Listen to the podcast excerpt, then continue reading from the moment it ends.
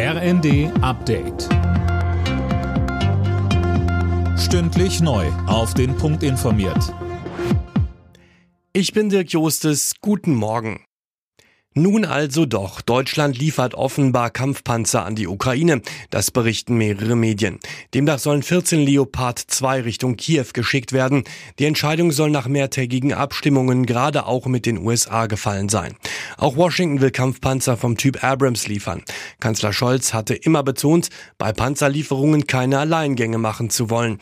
Dazu der ukrainische Botschafter in Deutschland, Oleksiy Makeyev in der ARD. So hat Deutschland immer agiert. Und das ist auch in unserem Interesse, dass wir verschiedene westliche Waffensysteme aus vielen Ländern kriegen. Wer von Berlin aus in den Urlaub fliegen will, hat heute schlechte Karten. Verdi hat die Beschäftigten des Hauptstadtflughafens zum Warnstreik aufgerufen. Grund sind die stockenden Tarifverhandlungen. Der BER muss heute vermutlich alle Starts und Landungen von Passagiermaschinen streichen. Sollten Ärzte verpflichtend melden, wenn sie einen Patienten nicht mehr für fahrtauglich halten? Das ist ab heute unter anderem Thema auf dem Verkehrsgerichtstag in Goslar. Der Automobilclub von Deutschland ist gegen so eine Meldepflicht.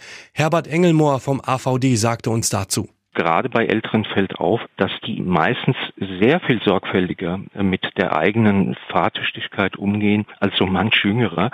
Und Dementsprechend besteht die Gefahr, dass hier sehr schnell äh, diskriminierend vorgegangen wird, wenn man sagt, alle ab einem bestimmten Alter etwa müssten hier sich einer Untersuchung unterziehen.